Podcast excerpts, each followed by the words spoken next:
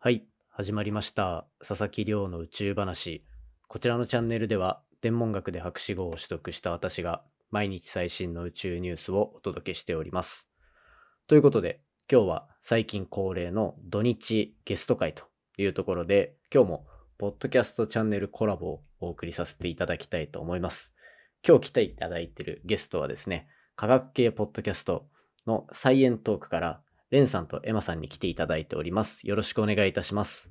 よろしくお願いします。ではですね、えっと、まあ、今回のこのコラボですね、最近ちらちらと目にかかってる方いるかもしれませんが、科学系ポッドキャストというところで、まあ、科学系の配信をしてるみんなで、まあ、一つちょっとチームみたいになって、みんなで頑張って科学系盛り上げていきましょうっていう動きの中で、今日はサイエントークのお二人とコラボさせていただくことになりました。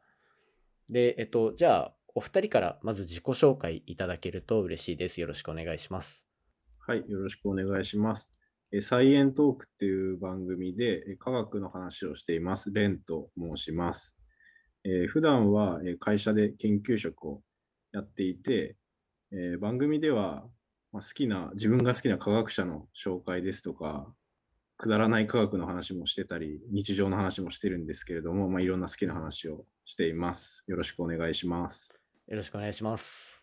はい、えーサイエントークのエマです。普段は普通に日本で社会人してるんですけれども、あの学生の時に留学してたりだとか、えっと、日本であの国際交流をしていた経験から国際交流に興味があります。まあ、自分がその外国人としてあの異国に住んでいろいろ感じたことがあるので、逆に外国人で日本に住んでいる人とかに話を聞いたり、今後できたらなとは思ってますが、まだいろいろ全然できてないです。よろしくお願いします。はい、よろしくお願いいたします。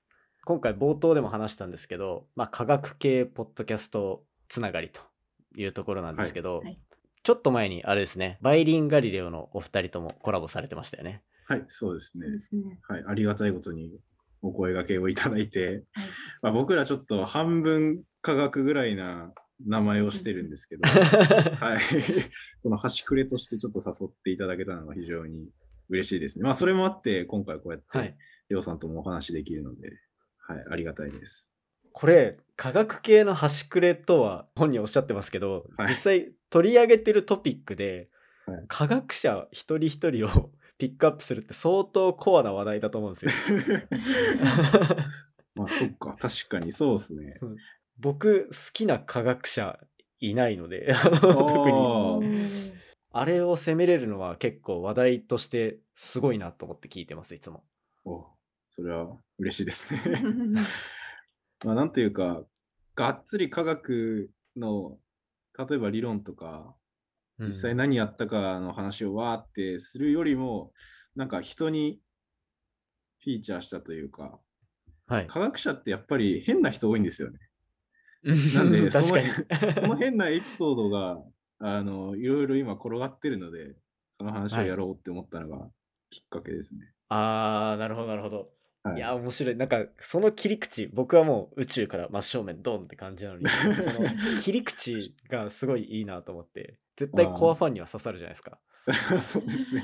ちょっと最初聞く人いるかなって思いながら。でもその分野のコアじゃない人で、うんその研究内容わからない人でもこう人柄みたいなところだったらうん共感できうんるところとか、面白いなって思うところがあるので、まあ、私個人的にもなんですけど科学やってないので、そういう面ではすごい聞いてて面白いなとは思ってますね。レンの？これは 結構結構いろんな幅の人に刺さると思うんですよね僕はああ、そうなんですね。ちょっともう今日、今日もうだいぶ満足ですね。こんな褒められて。ありがとうございます。で今回このポッドキャストのコラボでは僕もサイエントークの方にお邪魔させていただいて、まあ、宇宙のこといろいろお話しさせていただくって感じでやったので、ぜひそっちも聞いてもらいたいんですけど僕の方ではお二人それぞれにフィーチャーしてですねサイエントーク科学と国際のお話なんでそこら辺をがっつり深掘りしていけたらいいなと思ってますで今回1日目はあのまずエマさんに照準を絞ってですね あの国際関連のお話をいろいろしていきたいなと思ってます。はい。で実際留学されてたのってはい。どのぐらいどこに行ってたとかってお話聞かせていただけますか？と、はい。1年ぐらいカナダに留学していました。カナダいいっす。なんかこう、この間のコラボの話も聞かせていただいたんですけど、結構もはいうがっつり学校の中で1年間過ごすみたいな形の語学留学っていうよりはもうがっつり交換留学ですよね。そうですね。はい。なので、まあ、あの前回のコラボ会の時にもあの言わせていただいたんですけど、結構あの授業についていくのが 大変で、まあ、その教授とか先生とかにもう授業終わってから1対1で教えてもらうみたいなこともありましたね。なるほど。でもいいですね。そんな親身に教えてくださる先生いたりするんですね。確かに。うんまあ、意外と、はい、あのみんな優しくて。で、うんまあ、教授が無理だったとしても、えっ、と、なんだっけ、あの、T、TA、TA、ああ、ティーチングアシスタントみたいな。あ、そうそうそう。うん。TA があの結構いっぱいいて、それは日本の大学よりもこうサポート体制がしっかりしてるなっていうイメージで、えーあ、そうなんだ。で結構そういう人たちにわからないところを教えてもらったりもしてましたね。うーん。そうなんです。え、じゃあ、もともと英語好きで留学っていう選択肢ですか？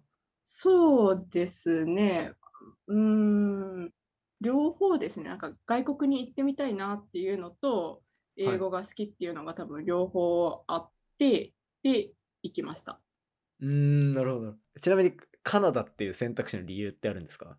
あ、はい、あります。あの、ああるんですか？中2の時にホームステイをカナダでして、はい。で、その時の印象がすごい良かったんですよね。あの、人も優しいし、自然がいっぱいあるし、もうめっちゃカナダ好きやわって思って、大学になったら、あの大学生になったらカナダにあの留学しようってそこで決めましたね。ああ、なるほど。これ、レンさんって海外経験って終わりなんですか？なんか、あ、そうですねと。かで。博士課程の時に、ちょっとアメリカに留学してましたね。数ヶ月ですけど。はい。その時はもう語学留学とかではなくて、大学で、えっと、カリフォルニアの大学に行ってたんですけど、はい。その時はもうがっつり研究するぞみたいな留学だったんで、もう英語別に授業とかあるわけでもなく、確なん。か英語を学ぶってよりかは、研究室にボーンっていきなり放り込まれて、もう実験だみたいな感じの 留学なんで、ちょっとエマとはだいぶタイプの違う留学でしたね。ああ、なるほど。僕、それで言うと、まあ僕もその NASA 行ってた時、アメリカしばらくいたのと、あとはい。一番最初、英語ちゃんと勉強したのって、ニュージーランドに語学留学行ったみたいな、大学1年生の時とかだったんですよ。おおうん。大学一年生。そうです。で、それまで僕、全く英語喋れないっていうか、もう全くわかんないみたいなはい。感じで行って、もうなんか、多分お二人のできないレベルとかどれぐらいなのかわかんないんですけど、僕、最初初めてニュージーランド行った時に、ホームステイだったんですよ。で、ホストファザー迎えに来て、はいこう家まで行く途中に、ニュージーランドのなんか、オークランドにオークランドタワーっていうモニュメントみたいなのがあるんですよ。で、これすごいだろみたいな言われて、でも、東京タワーの方が絶対すごいんですよ。でかい、でかいし。困るな、それ。はい、で、ああ、すごいみたいな。で、いやでも東京にはこれよりでかい東京タワーっていうのがあるっていう比較級が言えなくて、っていうところぐらいから僕スタートしてるんで、英語留学が。いや、パッと出すの結構難しいですよね。普通に日本でうん。義務教育、英語を受けてたら、うん。そういうのでも、冷静に考えたら多分みんな出てくると思うんですけど、うんパッと急に生かされたら出てこないですよね。うんうん私も出てこなかったと思います。読み書きはいいけどみたいなね。うんうんうんうん。この話だけ鮮明に覚えてるぐらい、うわ、俺何にもできないんだみたいな。まあでも最悪身振り手振りとあの元々の性格というかコミュ力でなんとかなる部分はありますよね。確かにうんあれって僕、個人的な感覚なんですけど、仲良くなりやすい国とかってありません？この国の友達よくできるな、みたいな。そうですね。私がカナダに留学してた時はどちらかというとアジア人の友達の方がやっぱりできやすかったですねう。うんなんかやっぱりアジア人だからちょっとその似てるところ、ちょっと謙虚なところが似てたりとかがあって、まあ話しやすいのもあったり、見た目が似てるっていうところで人間ってくっつくんだなっていうのはすごい思いました。ああ、まあ確かに はい。確かにな、見た目はね、ああのるよね。で、なんか結構カナダってあのいろんな人種人種の人がいるんですけど、うん。であのアジア人も黒人も白人もなんかインド系の人もいっぱいいてみんな幼少期からあのいるから英語はペラペラなはずなのになぜかアジア人はアジア人とくっつくみたいなことが、ああのグループとしして結構多いなって思ってまああの全部がそうではないんですけどね、まあ、そういうとこを見てもやっぱりそのそういうのってあるんだなっていう。日本で普段過ごしてたら周り同じような見た目の人しかいないから感じないんですけど、確かに。まあ、人人種差別とかそういうのにつながっていくようなうんのって、まあ、みんな差別してるわけじゃないんですけど、あるんだなっていうのはちょっと感じましたね。確かに。これ今、ちょっとデリケートな話になるかもしれないですけど、がっつり差別って受けたことあります、私はないですね。あ、ないですか？幸いにも。はい。レンさんどうですか？アメリカであったりしました？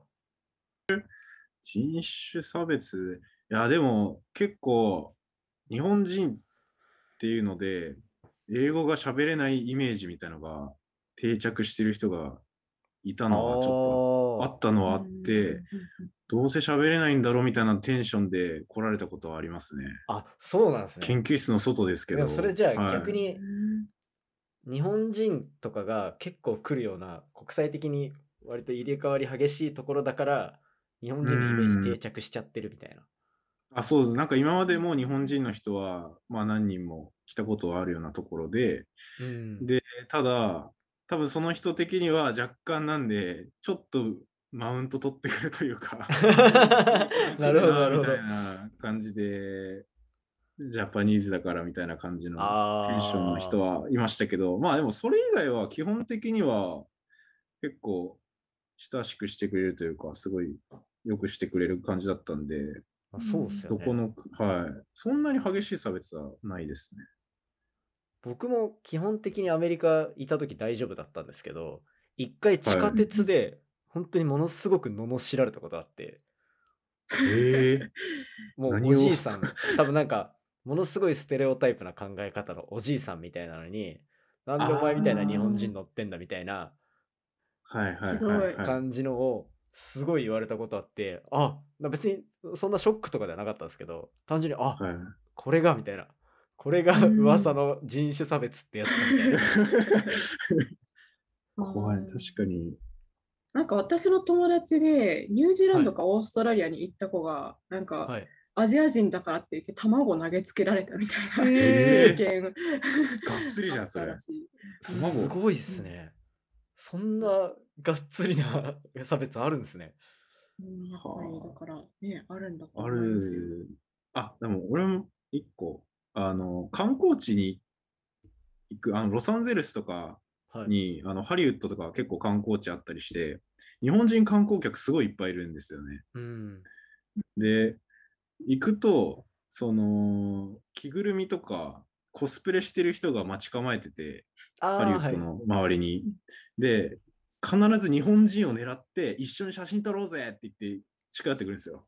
ああ、なるほど。で、写真を撮っちゃうと、チップチップって言ってずっとついて回って、お金を請求してくるみたいなのはああっるかも。て。で、やっぱりパッと見たときに、現地の人か、あの、アジアから来た人かって分かっちゃうんで、確かに。もうアジアの人を集中攻撃してましたね。僕もされましたし。ああ、まあそれ、多分あれもそうですね。あの、タイムズスクエアにも多分同じ人たちいますわ。ああ、います。あの、スパイダーマン絶対いますよね。ああ、そうです、そうです。絶対スパイダーマンが一緒に写真撮ろうって言ってくる。あ 私、スリランカに旅行したときに、はい。なんか30分ぐらいつきまとわれて、他の人たちは全然つきまとわれないのに、多分日本人だからあんまこと断るのが苦手なんだろうなっていう感じで来られて、無視しまあした。ムカつきますね。あるよね。やっぱそういう印象、まあ、おとなしいというか、絶対そういう印象はついてるんだろうなってのはありますね。うん結構、エマさんのその、いろんなとこ多分行かれてるような感じだと思うんですけど、あの、はい将来的にとか、住みたい国とかってあったりします？そうですね。やっぱり住むなら、もう個人的にカナダにすごい愛着があるので、カナダがいいかなって思ってて、そうやっぱりさっき言ってたみたいに人が優しくて自然が豊かっていうのもあるし、あの同じ先進国だからすごい便利なんですよね。うーん。はい。でなんか結構そのアメリカとかだったら、あのやっぱ車社会でこういろんなコンビニとかがすごい遠いみたいな話も聞いたことあるんですけど、はい。私が住んでる住んでたあのカナダの場所だったら基本的に日本みたいな感じですごい便利でコンビニとかも近くにあるし、あーそうなんですね。はいはい、ショッピング街とかもすごい近くにあるみたいな感じだったので、まあ、はい便利さにも問題がないし、社会的なそのインフラも整ってるしっていうところで、あカナダと英語が通じるはい。ので、カナダがいいかなとは思うんですけど、はい。ただやっぱりあの住むってなると旅行とかその留学で1年とかってなるとかとはちょっと違うかなっていうふううにん。思ってて、あのそうですねなんか私たち20代後半じゃないですか。はい。でいろいろ人生設計においてすごい大事な時期 まあ確かに。ではいはい。私もなんか仕事で海外に数年行かされる可能性があるんですけど、えーそれについてちょっとこうレンと今日真剣に やっててどうすなる？みたいな。どうする？みたいな。別に決まったわけでは何でもないは 想定の話をし想定のたまたま話なんですけど、そんな話をしました。はい、やうんっぱり行くってなると、そういう話そうありますよね。そうそうそうそうあの、まあ、離れちゃうっていうのもあるし、うん。あの親とかとも離れるし今後。結婚とか子育てとかなると大変だなってなって行きたい気持ちは結構あるんですけどはい現実的に難しいむ部分もあるなと思っています。すごいすいません現実的な話めちゃで。くちゃリアルに考えてる。僕もでも分かりますめっちゃなんかタイミング多分絶対あるなとは思いつつもなんかそうですね行きたい国でも行きたい国いろんなとこ行ってもう最終的に日本がいいわみたいな感じになるのが僕的には理想なんですよ。ああ、でもとりあえずいろんな国には住んでみたい。住んでみたいです。もう1年ぐらいのとか2年ぐらいのスパンでも全然いいんですけど。逆に僕あのエマさんカナダ1年行ってそれでもカナダ行きたいって思われるじゃないですか、うんうん僕一生アメリカ住めって言われたらちょっときついんでいやでも私もカナダ一生住めって言われたら結構きついですね。あ 数年だったらいいかなっていう。あーやっぱそうなんだうん確かにやっぱ最終的には日本人だからすごい日本に愛着があるんですよね。いやそうだよな。食べ物とかもそうだし、うんうん温泉とかないよね。温泉ないね。温泉入りたいもんな。うん入りたい温泉いいですよね。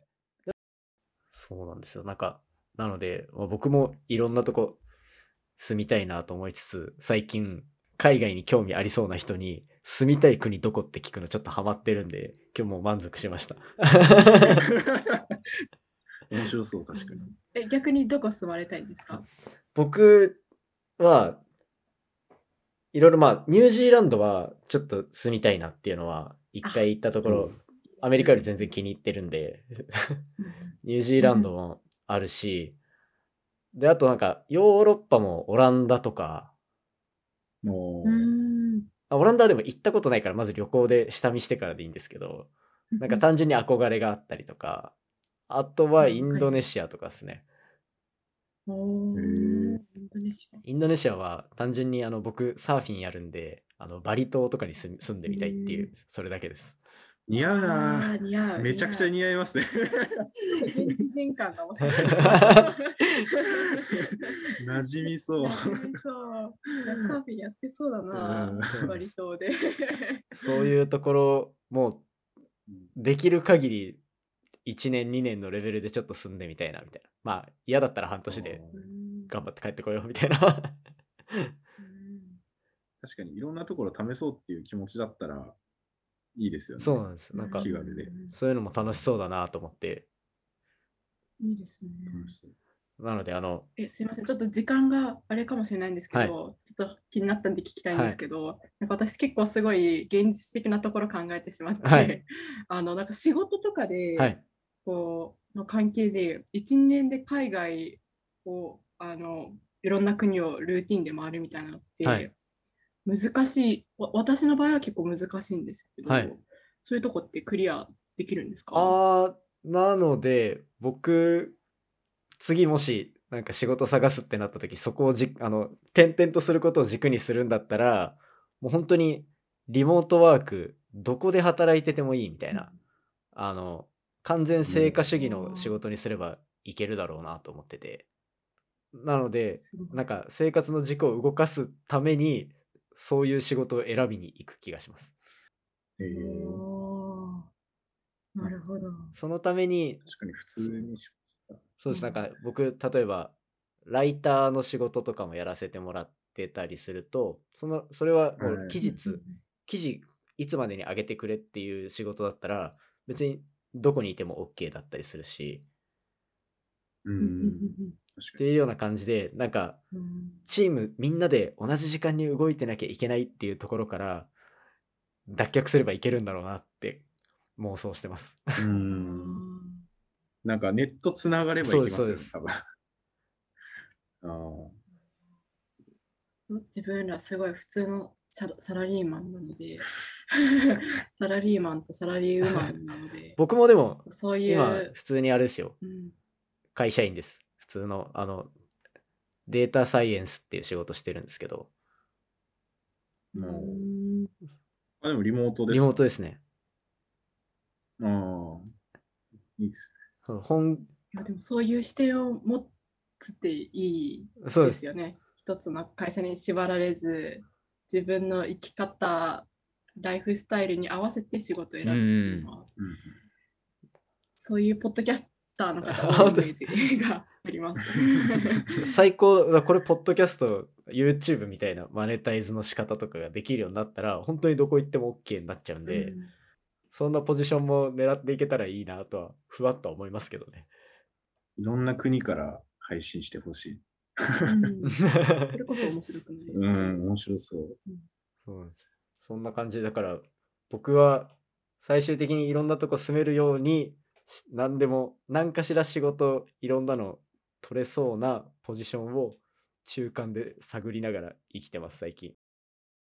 そんな感じで、まあ、いろいろ国際系のお話、海外とかの話、いろいろ聞いたんですけど、最後、まあ、その国際派目線で、サイエントークおすすめはい会これだよみたいなのとかってあったりしますか？そうですね。えっと、ちょっと、連の会になってしまうんですけど、エスペラント語っていうあ人はい工言語について、あの、連が語ってはいる会があって、5回目？だったっけな？エピソード5か。うんエピソード5があって、あれはちょっと結構私の中でお気に入りです。わかりました。じゃあ、こう、今回気になった方いたら、はいぜひ、概要欄に、じゃあ、第5話目のリンクも貼っておくので、はい。興味ある方、覗いてみていただけたら嬉しいです。はい。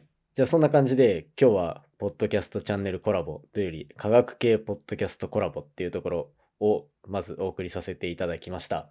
で、えっ、と、冒頭に話したみたいに、僕もサイエントークの方にお邪魔して、宇宙系の話とかいろいろさせていただいているので、そちらもチェックしてみてください。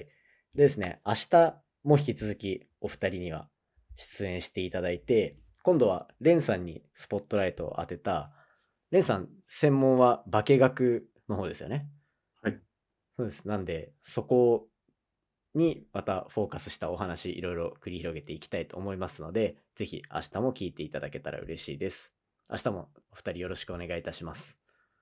お願いしよろくお願ます。いします。そうですね。今回の話も面白いなと思ったら、お手元のポッドキャストアプリでフォロー、サブスクライブよろしくお願いいたします。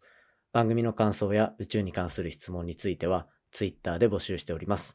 ハッシュタグ宇宙話と、えっと、サイエントークはカタカナでサイエントークですかね、ハッシュタグ。カタカナでもいいですし、まあ、アルファベットでも大丈夫です。はい。どちらでもっていう感じで。はい。はい。ぜひ、あの、今回のコラボの感想とかつぶやいていただけたら嬉しいです。それではまた明日お会いしましょう。さようなら。